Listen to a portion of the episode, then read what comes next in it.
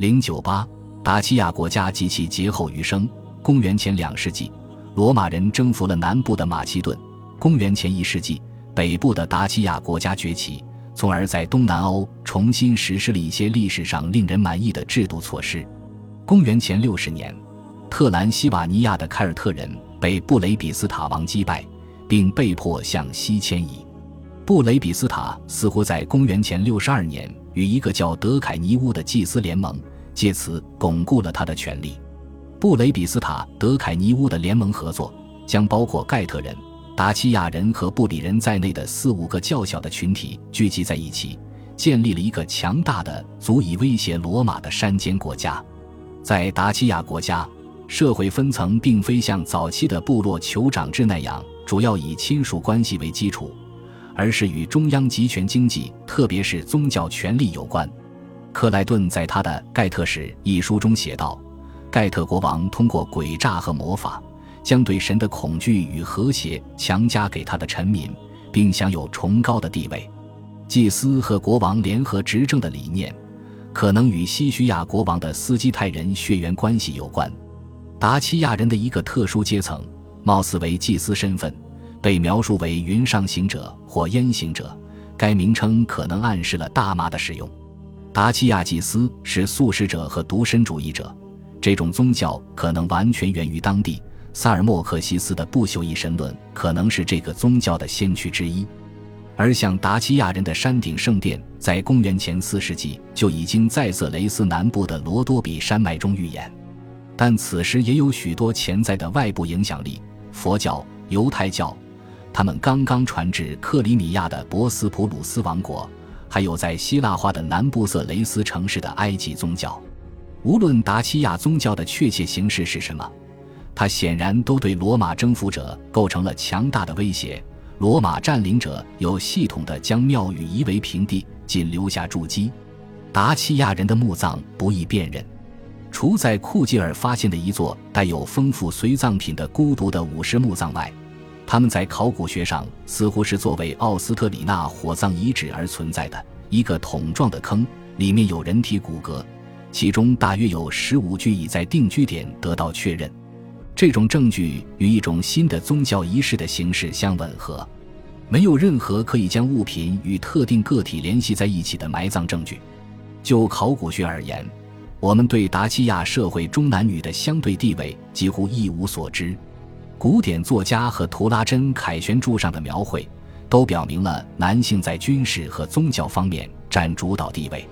尽管达契亚国家发展了国教纪念性的建筑。中央存储设施、货币以及对广阔而多样的领土的控制权，但它既没有可识别的城市，也没有文献记录，而这两个特征都是我们认为会伴随着这种中央集权的发展而来的。有关达契亚人的文字是可以找到的，他们选择不采用这种方式进行交流或记账，这表明他们拥有自己的适当方法。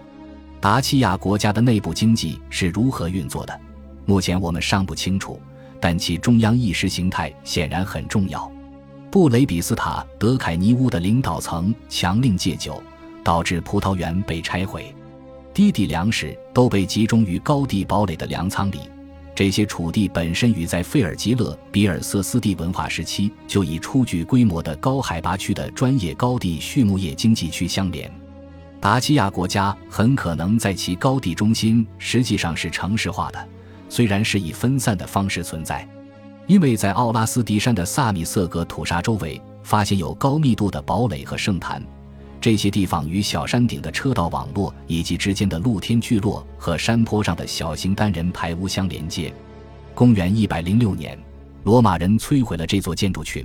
并声称他们在一个窖藏里掠夺了十六点五万吨黄金和三十万吨白银。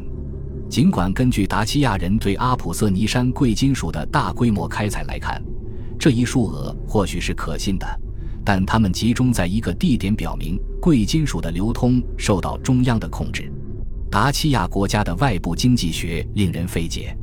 波利比奥斯在公元前两世纪的著作中记载了三种主要的黑海出口商品：牛、奴隶和谷物，为此还进口了其他谷物、橄榄油和葡萄酒。正如我们所见，其中大部分是通过诸如皮斯库、克拉萨尼之类的河岸贸易站到达特兰西瓦尼亚的。但是，在布雷比斯塔王掌权的时候，皮斯库、克拉萨尼被遗弃了。达契亚国王攻击并部分摧毁了黑海的奥尔比亚、提拉斯和西斯特里亚殖民地，这表明布雷比斯塔王首先试图削减殖民地的权利，还有作为其主要贸易伙伴的萨尔马提亚人领主的权利。新近主张禁酒的达契亚不需要葡萄酒，但他确实需要多瑙河和庞塔斯北部的谷物。其次，黑海贸易网的切断表明。达契亚的主要经济联系肯定已经朝着另一个方向发展。前壁角藏遗存表明，该联系是向南延伸的，从中部的多瑙河流域直到达尔马提亚海岸，以及阿波洛尼亚和蒂拉奇乌姆的殖民地，正好穿过出自罗马的亚德里亚海。奴隶似乎是这个方向上最有可能的出口品，并且是用在这些城镇铸造的斯德拉克马银币来支付的。达契亚国家似乎实行内部现金经济。目前已知的九十多座钱币窖藏，年代可追溯至公元前一百三十年到公元前三十一年，其中包含二点五万多枚罗马共和国蒂纳里以及他们的本地铸造版本。除铸币外，达契亚人似乎没有进口任何实质上由耐用材料制成的东西。那时人们所具有的消费能力足以进口各种奢侈品。但至少根据现有的证据，他们似乎既是文化上的孤立主义者，也是军事上的扩张主义者，同时也允许一定数量的有利可图的直通贸易。公元前一世纪和公元一世纪的萨尔马提亚墓葬，往往发现含有意大利青铜器，他们是通过达契亚亚德里亚海贸易通道抵达的。布雷比斯塔似乎是一位与凯撒。阿利奥维斯塔或米特拉达提尤巴托同等声望的军事领袖，凯撒原本计划对他发起进攻，但在公元前四十四年，这两位领导人都被暗杀。我们对接下来大约一百年在达契亚发生的事件知之甚少，这个国家似乎已经四分五裂。但突然之间，在公元一世纪后期，他在一位新的国王戴凯巴路斯的领导下重新崛起。我们仅详细了解这一时期罗马人开展的反对代凯巴路斯执政的达契亚人的运动，但他并没有进一步使我们领悟到这一主要强国的社会构成、宗教或经济。公元一百零五年至一百零七年，战争取得了胜利，罗马的达契亚行省建立。公元两世纪和三世纪东南欧的族群关系，以及考古学和历史之间的相关性都是混乱的。以至于已知情况看来好像更为复杂。达契亚国家的毁灭与萨尔马提亚墓葬的财富和社会分化的突然增加，以及萨尔马提亚人向森林草原区的扩张有关。达契亚人继续生活在罗马帝国之外的卡尔巴阡山脉北部和摩尔达维亚，在考古学上与一个称为卡尔皮人的族群有关。